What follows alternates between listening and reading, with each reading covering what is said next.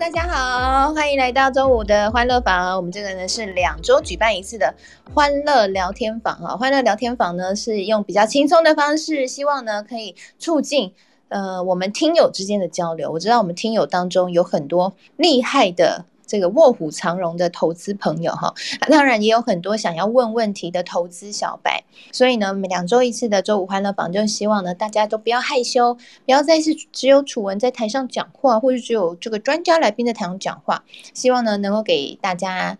嗯，希望能够邀请大家啦上来跟我们一起聊天，然后分享你在投资上面遇到的心得或者是一些难题哈，都可以上来跟我们说一说。那今天呢，我也会把最近收集到的问卷调查里面大家所呃回馈的一些意见，然后还有一些投资难题。好，然后在今天会跟大家分享。那大概有几个层面啦，一个就是说投资小白最多人问的，就是第一个，投资小白到底要怎么开始学习投资，要做什么准备？好，然后第二个就是，呃，刚好 Mars 也有提问啦，就是说，呃，到底我们要怎么样去学习估价？哈，因为其实一档股票好。归好，我们要先知道一档股票它是好还是不好。好，知道它是好的股票、好的公司，我们可以去投资。之后，我们要买在一个好的价位，就合理的价位或是便宜的价位，你才有可能赚到钱嘛，哈。那所以怎么样估价，这也是一个大课题。那今天也会跟大家再来聊一下。然后再来第三个就是，哎，大家可能常常会遇到，就是说常常看节目啊，或者是说。听朋友啊，会报名牌哈，或者很多节目会聊某一档某一档股票。那你听到那些个别股票的时候，你要怎么样去判断、决定说这档股票是不是真的是可以相信它是不错的？那有没有什么样判断它的价值的方法？今天主文也会分享一下我自己的方法给大家做参考，然后也欢迎大家可以上来跟我们分享。你的方法哈，我们大家交流一下哈，这样子的话，我想应该会很好玩吧。好，然后大家互相做朋友。这个刚刚已经跟台上的大家打招呼，我先跟大家介绍一下我们的资深听友哈，也是这个有提问，然后我想今天刚好顺道一起来回答他的提问的，就是我们的听友 Mars。Hello Mars，那待会有什么问题就一起聊喽。如果想要补充追问，都可以追问哈。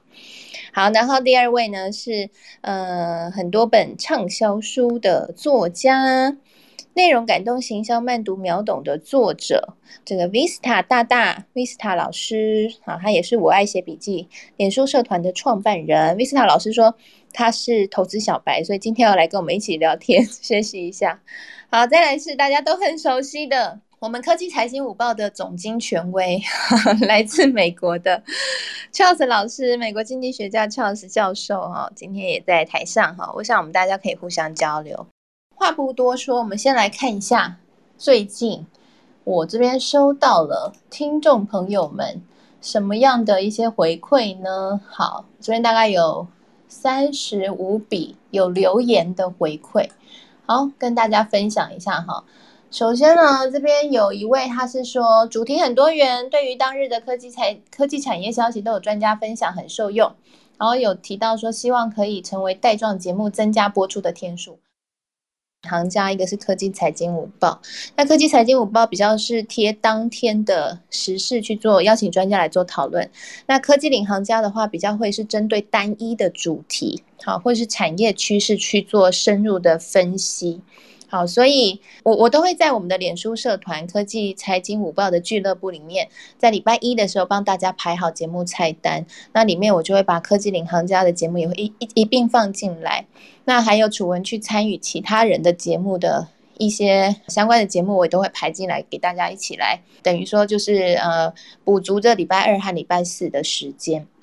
所以，呃，邀请大家哈，可以加入这个科技财经午报的脸书社团。那你可以参考楚文为你排的菜单，那就等于每周五、每周中午的时候都会有有知识的内容，然后还有楚文的分享或是主持陪伴大家了哈。好，那这边呢，希望可以提供给大家就是目前这个部分的回应哈，因为我接下来十月还有一个新节目要播了。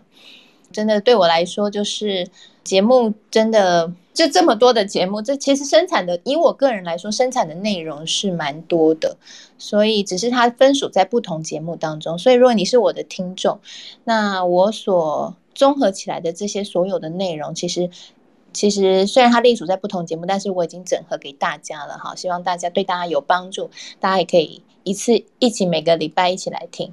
好，再来呢就是。重点了，有人问说，可以推荐新手开始想要理财要如何开始，并且怎么学习知识？好，这个部分呢，我想要先问一下 Vista 老师，老师老师，像你刚刚说你是投资小白呀，你觉得你自己在？想要进到投资理财领域，从就说假设假设我们固定定存的这样最保守的方式，想要进到不管是基金投资啊，或是 ETF 啊，或是股票，你觉得你自己的最大的跨入的障碍在哪里？最大的障碍啊，嗯啊，因为我们其实都知道很多资讯嘛，对不对？对。现在是一个 Google 的时代，大家都很会很会这个看书找资料啊。那我们现在也也有的。看到很多的资讯嘛，但是就是，呃，到底要怎么样开始，还要怎么样找到合适自己的，这是一个，这是一个值得去思考的点呢。所以像 ETF 啊、股票这些，其实都有尝试啊，但是就不知道到底怎么做才是一个比较合适的方式。哦，了解了解，就是投资工具百百种，到底哪一种适合我，这个部分就很困扰，对不对？好，那我们就直接来聊刚刚 Vista 老师说的这一个非常传神的状态哦，就是说。投资工具百百种，其实我们去看市面上的投资工具，有股票、有基金、有 ETF，好，甚至还有像我们在节目当中跟大家聊的虚拟货币的投资，最近也很热。那还有像定存啊，或房地产啊等等的。那到底我要怎么样去选我的投资标的？更不用说哦，像是股票的投资操作，其实也有非常多种，对不对？嗯，你可能是有当冲啊，那你也可能是有长期投资，那也分成很多不同的流派。像是有价值投资派的，那也有技术派的，技术线型派的哈，那有非常多不同的玩法。这也是为什么你可以发现到书店的时候有琳琅满目的书籍，然后各个不同的投资老师都出来告诉你说，哎，用他的方法可以赚钱。那我们到底要相信谁？要用哪一种方法来用在自己的身上呢？好，那我这边的观察哈和建议，嗯。我认为说，大家有看过我有之前有写过一个投资小白四部曲的这一篇文章嘛？其实我在节目当中有跟大家聊过。其实呢，没有哪一个派别是特别好、特别厉害。好，那譬如说，有些人是专门玩筹码，有些人是专门玩 ETF，有些人专门玩技术线型，有些人专门看基本基本面分析，玩本一比。那其实呢，任何我们说黑猫白猫会抓猫的就是好猫哈，这个之前的中国那边的说法嘛。那投资也是这样，其实任何投资工具都有可能可以帮你赚到钱，但重点是你的能力可不可以去驾驭这些投资工具。所以投资小白的第一步是什么？第一步就是你要能够去分类每一种投资工具它的难易程度。它的属它的风险属性高低，好，那我这边就直接告诉大家，在大概这些投资工具的难易程度，好，怎么去分类？如果呢，你看现在市面上的投资工具，定存不用说了，这绝对是风险最低的、最保本的，但是呢，它现在会被通膨吃掉，这一点是毫无疑问的。所以你存钱存在银行是越存越薄是没有错的。那再来呢？如果你要进阶的话，哪一种投资工具是相对比较安全的呢？我们之前跟大家讲过，投资小白毋庸置疑就是选 ETF，因为 ETF 是一篮子的股票。那 ETF 和基金的差别在哪里？ETF 呢，它是被动型的去追踪指指数，所以它是没有一个基金操盘手。那它就是这一栏股票里面，它选了哪几档股票，他们的这个股价，哈。整个的加总起来，就是这个 ETF 它会涨还是会跌？那投资 ETF 你要怎么选呢？比较热门的就是像零零五零、零零五六，好，就是元大，嗯，台湾五十，哈，或者是高股息，这种都是你去看它的历年的年化报酬率，其实都是蛮固定的。好，那也是成交量比较大的 ETF。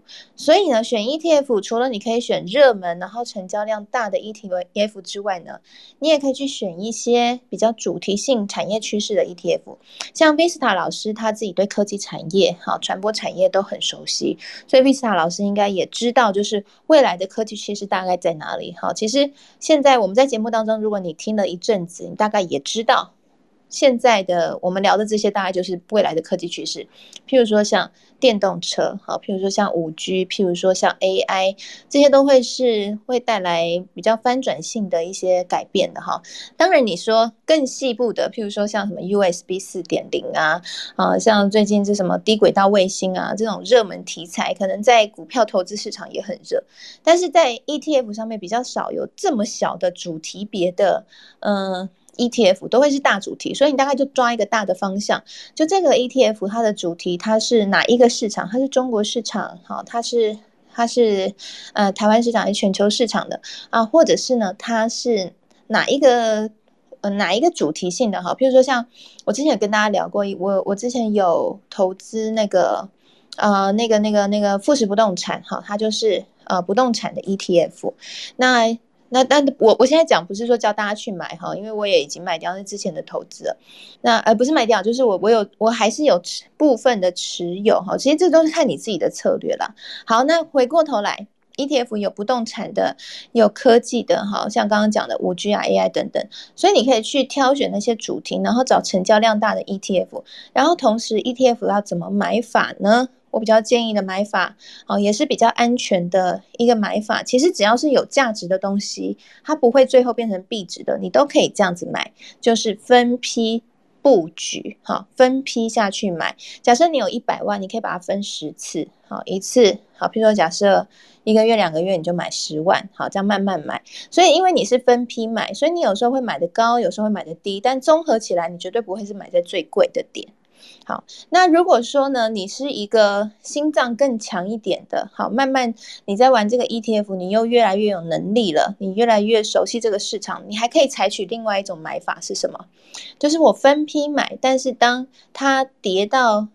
低点的时候，我低点的时候是用加码的，好，譬如说我本来每个月都买十万，可是像前一阵子，好前几天，哎，突然股市大跌，哎，它跌的蛮低的，哈，我大概算一个 per，你可以自己去算一个 percentage，好，到达了你觉得蛮低点的，那我可能这个月我就买二十万，那用这样的方法，你的平均成本就会更低，那你长期获利就会更好，好，所以这个是。呃，ETF 就是相对比较简单的一种做法。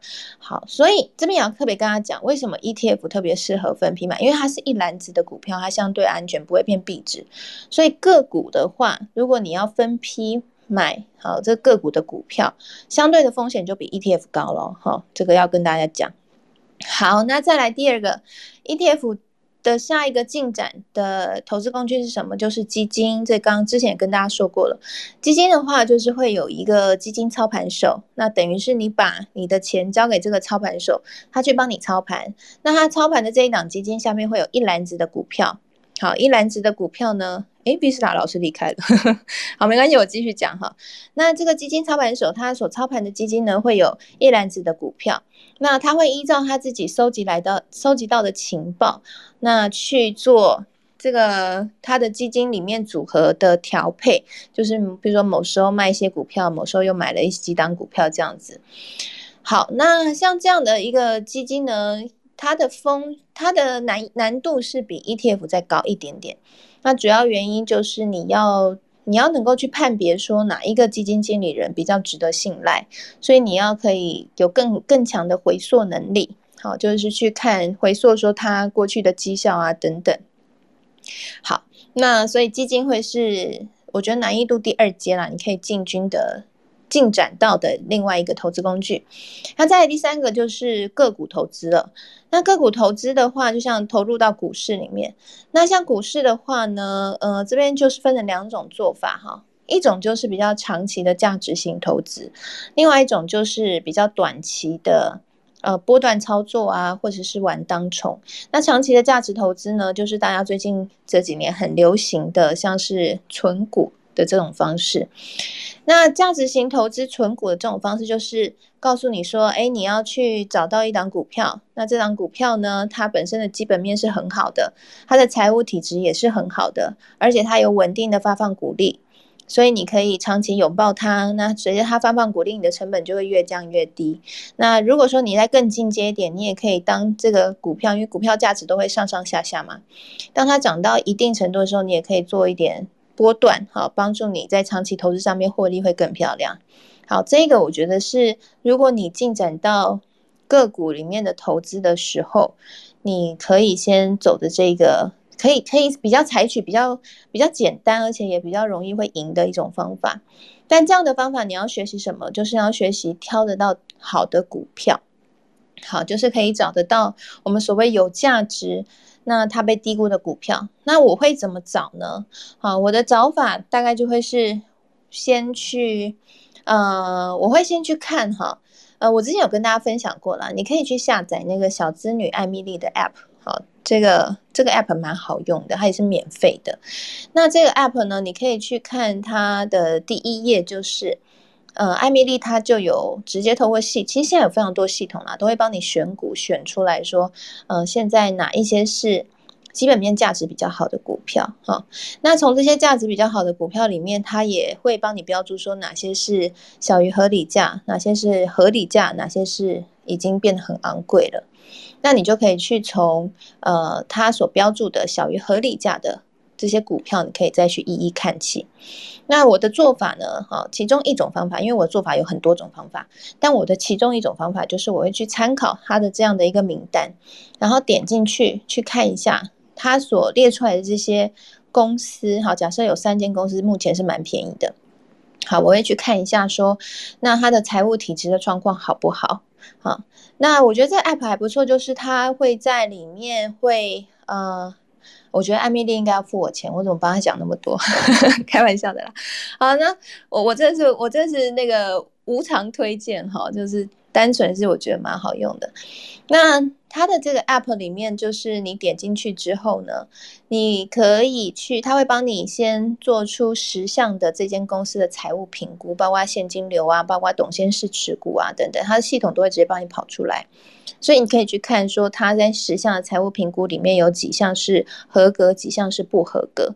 那通常我会去选择合格的指数，就十项里面至少八项以上合格。我才会考虑去投资，然后接下来下一步就会去，我就会去看它的配配股的状态，好配股的状态，然后特别我会去查说，二零零八年金融海啸的时候它有没有配股，因为我觉得这对我来说是一个安全的保证，就就相对比较安全的一个 sign，因为我觉得如果他在二零零八年那么惨那么惨的时候，他都还可以稳定的配股，代表这间公司它在营运上面。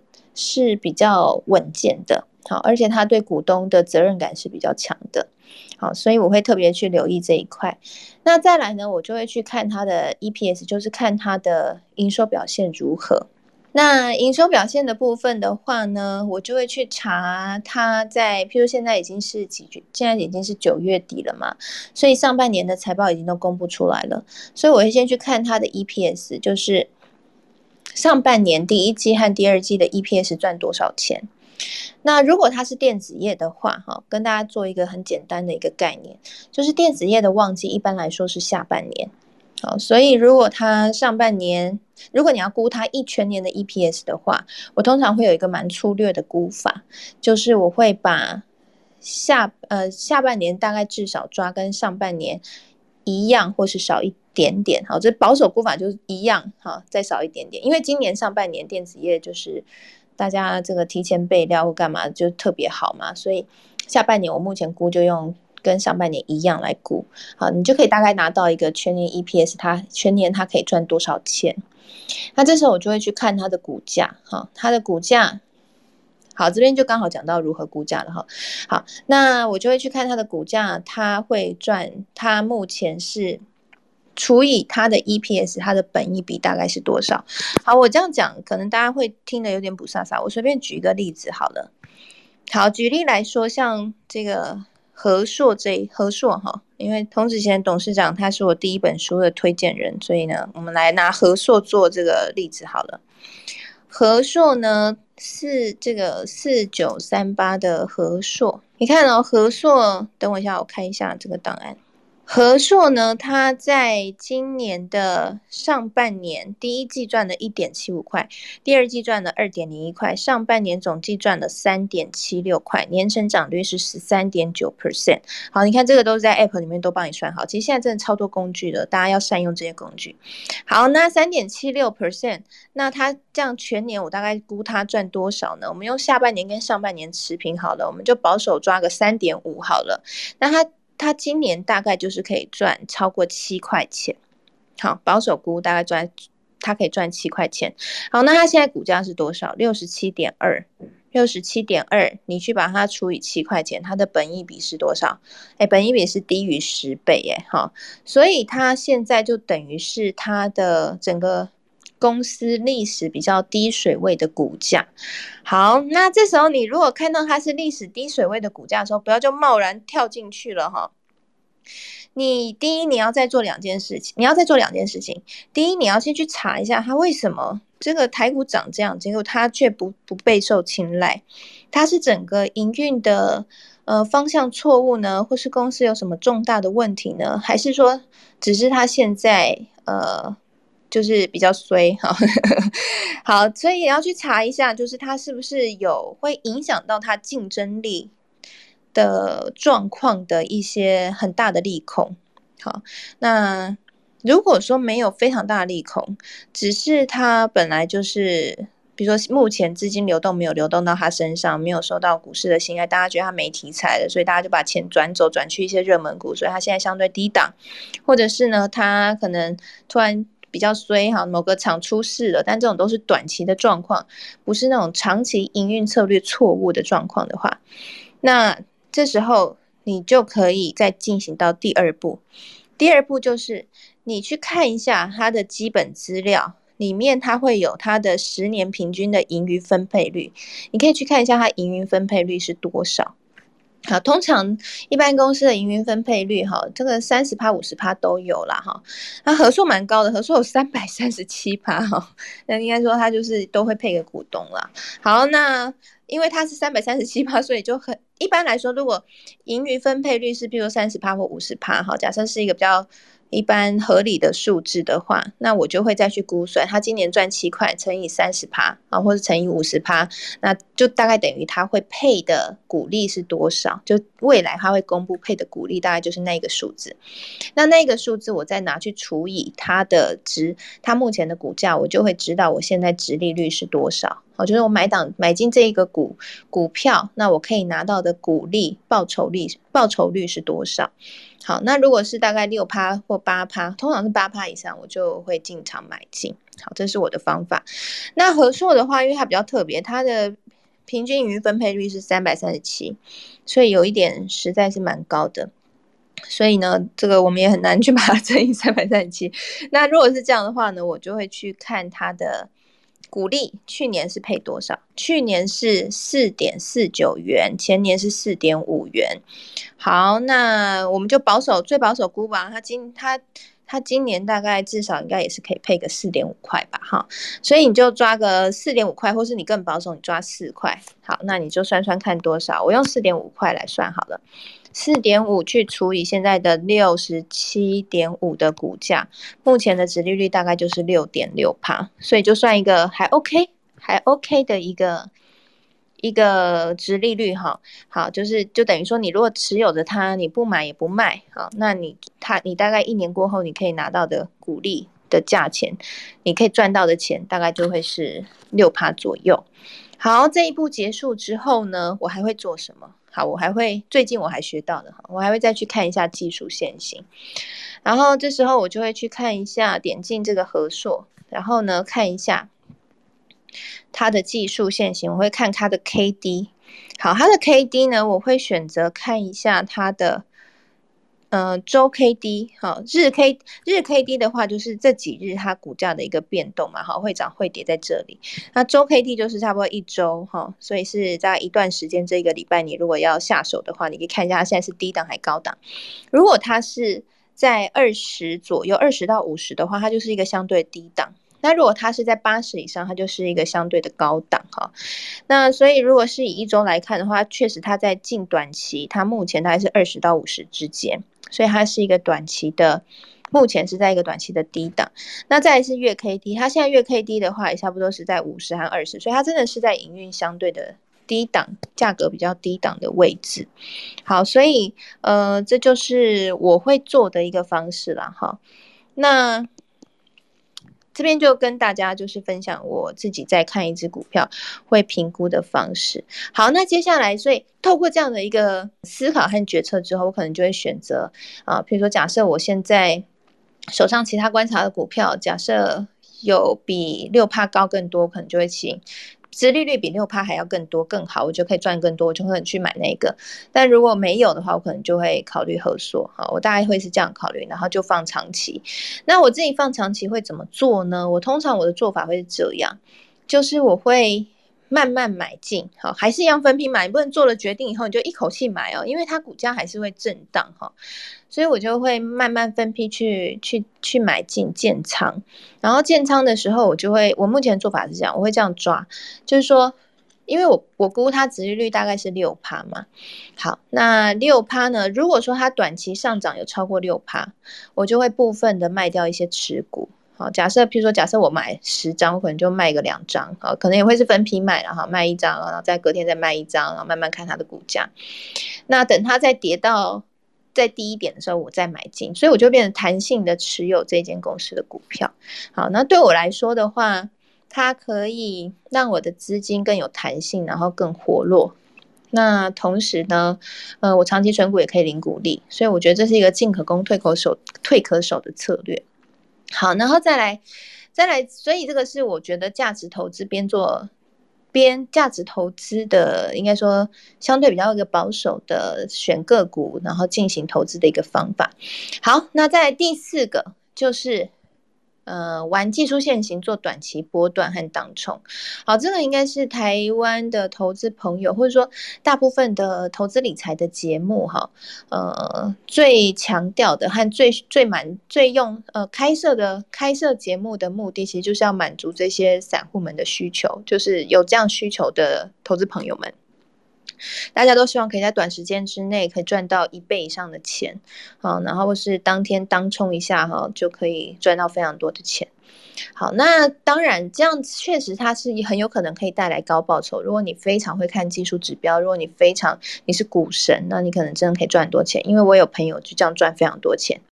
但是它的风险确实也比较高。它除了像我们刚刚前面讲的，你要会去看一间公司的投资价值，同时你要会估价之外呢，你可能也要有非常强的心理素质，可以去当这个去做好停利和停损。好，那这个心理素质的高，要比呃其他的所有使用其他投资工具的投资朋友的心理素质还要高非常多。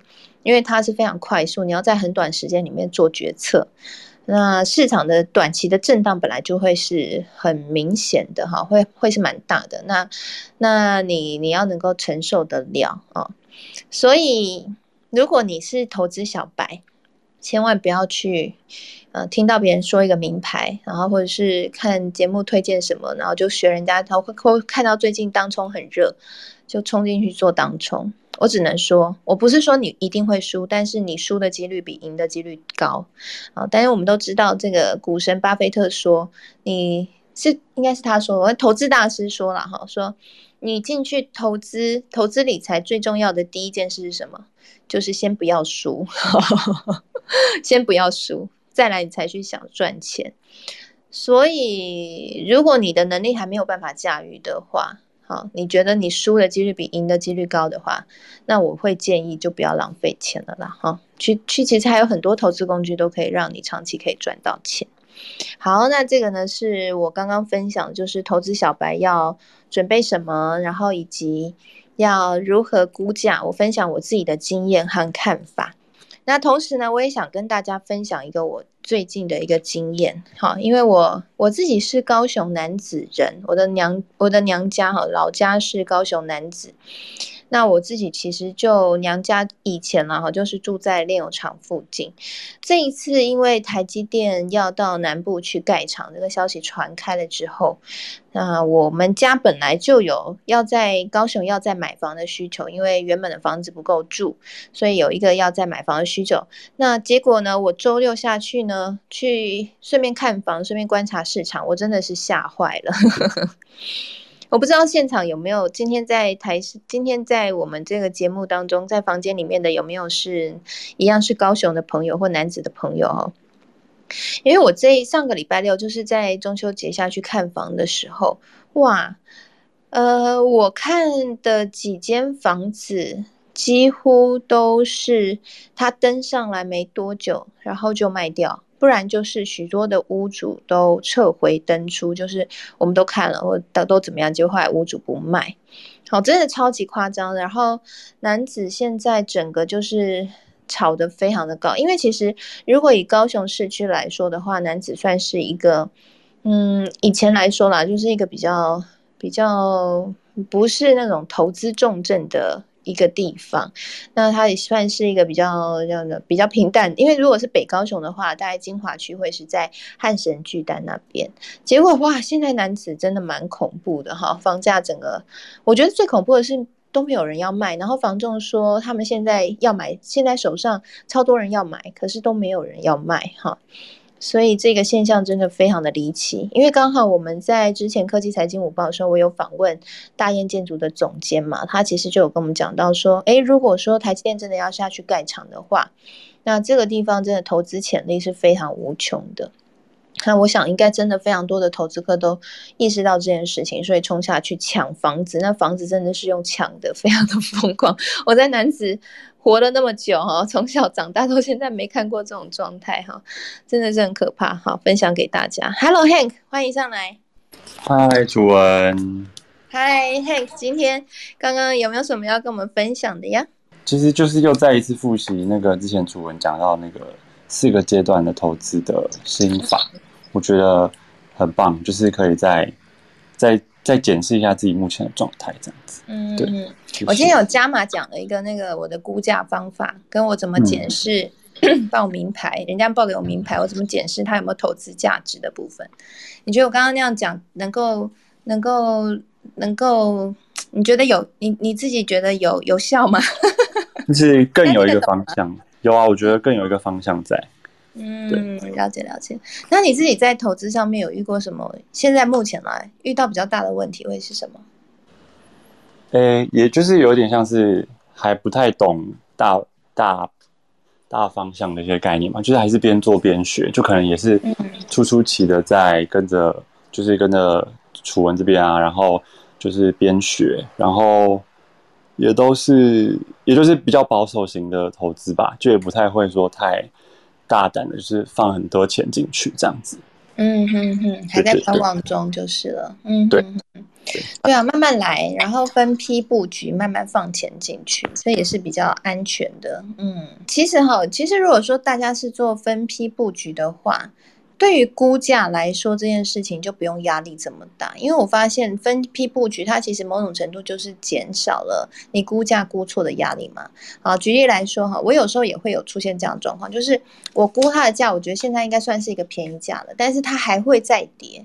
那要怎么办呢？这个时候就是要考验我们的投资，我们自己的投资判断。就是你，你当初在做功课的时候，有没有真的认为这一间公司它的营运的基本面是很好的？譬如说，它真的是在赚钱，而且它它的财务体质很好啊。那如果说你都有这样的信心的时候，那像我自己的经验，我就会，即便它再震荡，我也会再加码买进。然后其实有时候这些公司。或是我们所谓的像刚刚讲 ETF 或基金，就是人家所谓的 U 型的微笑曲线投资，就是说你分批的那个时间点，虽然你买的可能会是稍微高一点，或者说譬如像我的状况是我我可能估价觉得它便宜了，结果没想到哎可能有各种因素哈，那它还在往下跌了一点，但是这时候你如果再买。那你其实就会让你的成本相对的比较降低，对不对？那慢慢的，你在它它还会再涨上去，因为股市它终究会回到我们说基本面是主人哈，股市股价是狗狗终究会回到基回到主人身边，就是最最终那个价格还是会回到它的基本面上面哈。那短期的这些震荡可能只是资金流动的呃的一些变化而已。所以，当它又回到这个狗又回到主人身边，它的股价又上涨的时候，这时候你就可以，哎，你就会发现你开始有获利，你就可以开始采取分批买出。然后呢，等到它再往上的时候，你再分批买出，你就会发现你的投资就会是一个微笑曲线。我觉得这蛮操练心脏的。我自己的经验是，第一次都会很害怕啊，然后接下来你当你有尝试过走过这个微笑了之后，你就会开始变得很有信心，就是。当它在跌的时候，你都不会担忧和恐慌。好像我很多有时候股市跌，然后比如说我爸妈啊，或者是一些朋友就问我说：“哎，那你还好吗？”我就说我很好啊，超好的。那就是如果我觉得它很有价值，它跌到一个我觉得更棒的价位，我会再买啊。然后之后等到它一定会反弹上去，我再卖。所以这也是为什么我就会一直跟大家讲说要保持冷静，不要跟着恐慌哈。嗯，就是在当初你决定要买进的那一刻，你就要把功课做好。那如果说你对个股的掌握没有那么强的时候，其实你最保险做法，你就是去买基金或者是买 ETF。好，那这个的话就会，因为它又是一篮子股票，所以它做微笑曲线去，呃，去摊这个风险的几率又会更更更方便一些，而且也会更有效一些，大家就更不用怕。对，大概是这个样子。好，Charles 老师有没有什么要跟我们分享和补充的？哦，没有啊，我觉得楚文真的是不藏私，真的是，我觉得你讲的这个都都还蛮有道理的，就是说呀，先从 ETF，然后再从这个基金呀，我觉得就是呀，台湾的投资整个投资的模式跟美国大致上差不多，不过就是也是有一些呃比较些微的不同吧。我觉得美国就说，嗯，可能就是你你比较可以用。就是私人的方式，就是你在 e trade 啦，或者说在一些银行呃开个户，然后而且就是说像网络上的资料，他们都还蛮公开透明的。那如果说大家有投资美股的话，倒是可以推荐一个网站叫就 Morningstar，这个应该很多人知道，就是晨星 Morningstar.com，它里面就是所有的这个呃股票，不只是股票，还有这个呃这个呃债券啊，然后还有一些公司债啊，然后一些。嗯，都有很详细的一些一些呃研究，而且他就是都这些都是专家都研究好的，然后他就是还会推荐你说现在是这个是过去一年的呃这个它的一个区间，然后它呃这个短期内他们会预期会怎么往怎么怎么样方方向涨，然后啊还有最近这个有关这个公司的新闻等等的呀，那我觉得说这个其实就是我觉得真的就是说你嗯，这就像这个节目里面一直讲的吧，就说不要。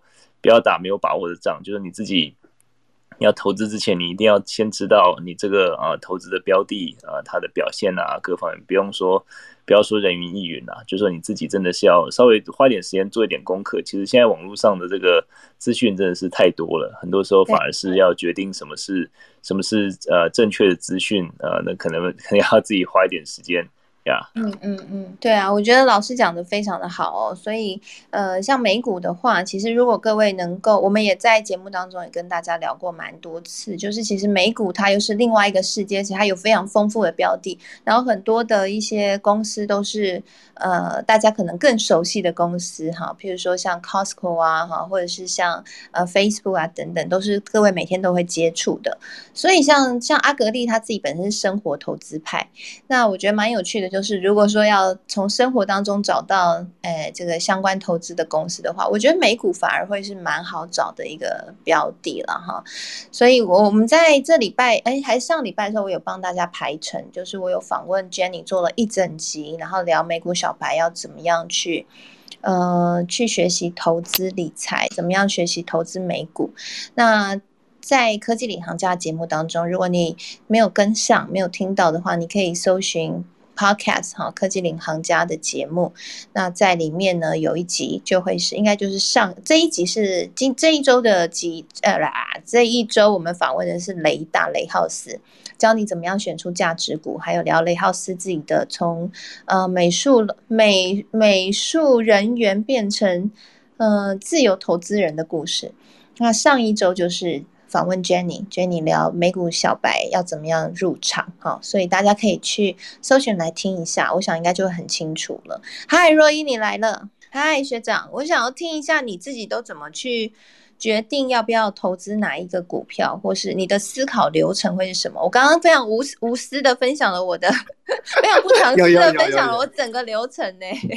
有有非常的有诚意，真的。对，对我真的是就是就是要怎么说，就是掏心掏肺跟大家说了啦。那那那个若依学长学长，你也可以，我我蛮好奇的，因为这是我自己的做法，我想问问看学长你自己的思考方式，你自己都怎么去做判断？好，呃。就是刚刚其实呃，学妹有提到那个很多 关于财报上或者是一些指利率或者是评价方式的的要注意的重点，我觉得那些都非常的实用。那呃，我自己的状况是，其实呃，现在现目前最近的状况跟呃，比如说我那时候刚进那个呃资产管理行业的时候的的状况是不太一样。那我认为呃，就是像我们这这个这个节目是要分享给呃。小投资小白的话，其实我觉得可以讲一下一开始时候的经验。就是一开始的时候，带我的带我的前辈，他们会觉得说，你的确应该要从财报上，就是你去了解各个财报上，呃，应该要注意的指标，那去描绘你想要找的股票的样子。比如说，呃，可能可能，比如说啊，负债像刚有提到，这个负债的水准要在一定的水位以下，那才是一个呃相对呃。稳健安全的选择。那另外就是还有一些可能，比如说营收或盈余的的成长的的判断，比如说可能三个月的营收要大于十二个月营收，那代表说你用平均的角度代表说这家公司是在一个成长的轨道上面。那所以那时候会做了一个用 Excel 做了一个就是各个要注意的的呃财务指标的的表。然后就是会去会去抓资料，然后去用那个用公式把它带出来去评分。那当然顺序比较前面的股票就会觉得说，哦，那可能比如说它是财务比较健全，然后呃呃它的那个营运状况是在成长轨道上，那甚至可以从这样的方式抓一些个股，说，哎，有一些族群的个股它一起都有出现，那是不是这个产业有一个特殊的状况？这是当时候了，就是现在就比较没有那么勤劳，就不会去媒介去跑这种表。但是就是我觉得，呃，那时候带的一些想法，现在在看某些股票的话，还是会特别在。那另外就是现在的状况的话，其实我会比较呃着重于一种呃国际政治的角度，就是如果大家知道，就是我就是。最近比较红的那个塔绿班，那那就是对，就是我我我其实蛮在意中国的震惊的状态。那的确，中国的震惊的状态也会呃相当程度影响到某些呃某些很很多类型的股票。就像呃我一直持有台积电，可是我在去年大幅加码的时候，是在那个中芯国际在科创馆板挂牌的时候。嗯，那。对对对，就是那时候蛮奇特的，他他挂牌你家嘛？对，因为我发现就是呃，中芯国际那时候呃要挂牌的时候，他的认购的股东就是一些台积电的的的大股东，就是比如说阿布达比投资局啊、挪威主权基金这一种。那如果你去比较它的评价水准，就是中芯国际啊，它在呃中国补国家补助之后的的本益比，还是就是补助之后的获利那。他算了一下，跟他的股价的本益比大概是接近两百倍左右。嗯，可是呃，这些台积电的股大股东们也有去认购他的 IPO 股票。那我就当时啊，当时就有一个呃直觉的想法，就是哎，可是台积电是呃获利水准这么高，然后才能在全世界是占有决定性地位的。可是它评价水位确实只有呃中芯国际的十分之一。我就觉得这个评价的状况极度不合理。那对，所以就是那时候去再去查说，哎，那因为我们都知道去年年初因为疫情的关系，外资卖了非常多台积电的股票。然后，可是，在中芯国际宣布挂牌之后，就是从呃，他原本在港股有挂牌嘛，然后他要去呃 A 股的科创板再再 IPO 一次。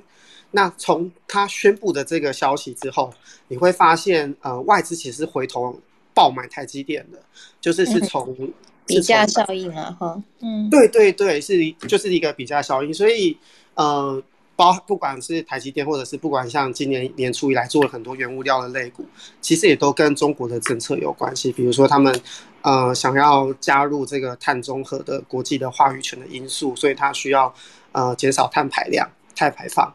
那自然很多原物料，比如说像钢铁啊，比如说像之前我我特别提到那个起源主，呃，起源主编分享那个铝的那个状况，其实都是因为呃中国的这个政策，所以造成说它的呃这些原物料的供给减少，那报价自然就飙涨。所以就是目前的目前的做的比较多，尤其是相对短期的操作，会是这类型的想法比较多。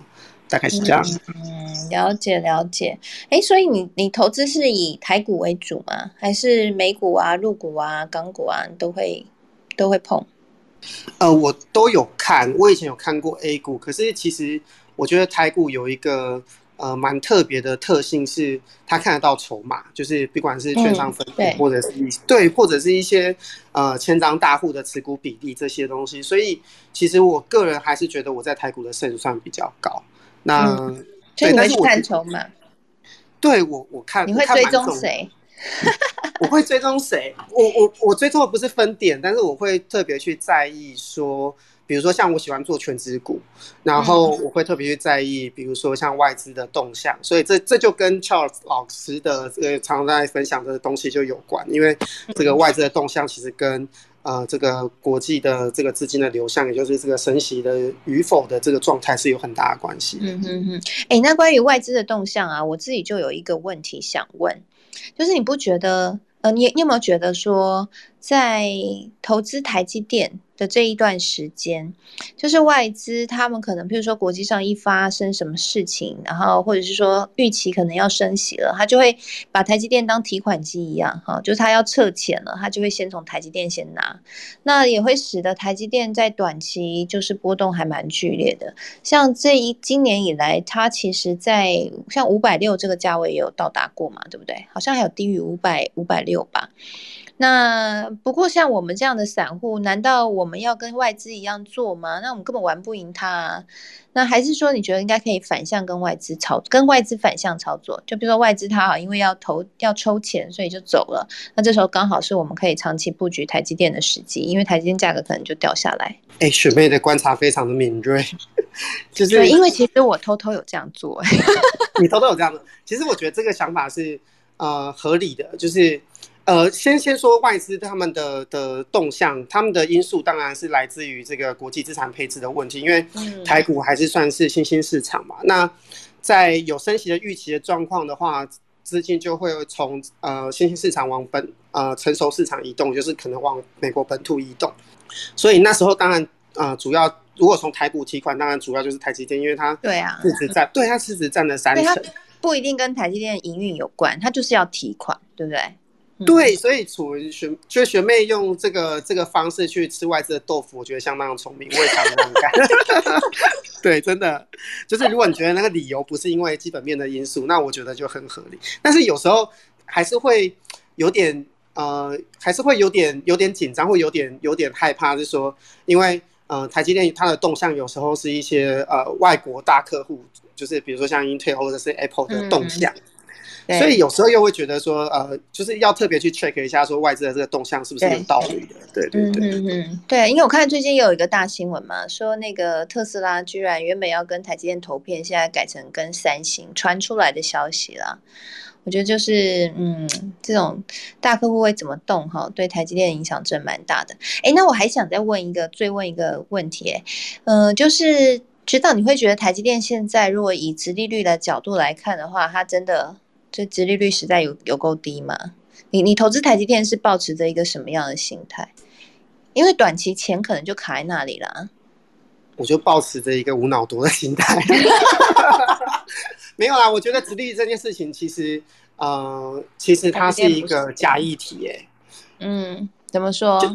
因为我们我们一直会想说，比如说存在银行利率，它会升利息。那可是这个是一百块，比如说一年之后它就变一百零一块或一百零二块。可是其实配股这件事情，它是呃在在除息的当下，它是把你股价扣掉，然后把现金给你。所以其实它的呃出发点是利基在于它可以填息的状况。对，所以就是还是这档股票要回回到它的有有在成长轨道上面，所以。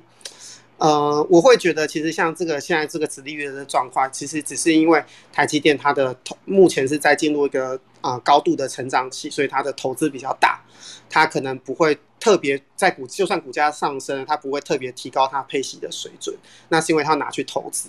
那如果是从这个角度来说，我觉得这个殖利率不是台积电的 issue 啊，对。嗯，投资台积电不能看殖利率了哈，殖利率只能拿来当做，就都如果它配息给你，只能拿来做就是小点心了哈，不会是主要投资的原因。不过台积电也相对是比较稳了，就是你抱着它，你也相对。不管发生什么事，你知道台积电不会倒吗？护国神像倒了，台湾还还行吗？对 不对？所以报纸就会相对比较安全哈。好，那今天啊，我想我们也聊蛮多了。那也很谢谢今天在台上的大家跟我们一起不尝试的分享哈。谢谢刚刚若一视频跟我们分享他自己的一些操作的方法，也谢谢 Charles 老师跟我们来分享了关于美股 Charles 老师关注的一些呃相关的平台啊资料来源。那也谢谢 Mars 还有 Hank 上来跟我们一起聊聊天。那我们的科技财经午报的周五欢乐房就在这边告一个段落喽。下周一和下周三我们一样准时开。房，大家别忘了要来玩哦。好，那就先这样啦。那别忘了可以加入我们的科技财经午报的脸书社团“科技财经午报俱乐部”，然后要记得赶快，如果你还没有填写。那个问卷调查的话，我待会会 PO 一篇哈，就是再把问卷调查的网址再 PO 给大家，大家可以去填写一下。然后别忘了，如果你想要收到免费的电子报的话，你可以填入你的电子邮件的信箱。我在礼拜六的时候就会发出最新一期的电子报啊，我待会就要写喽，所以 大家赶快哦，想看的赶快哦。好，谢谢大家，那我们就下礼拜见喽，拜拜。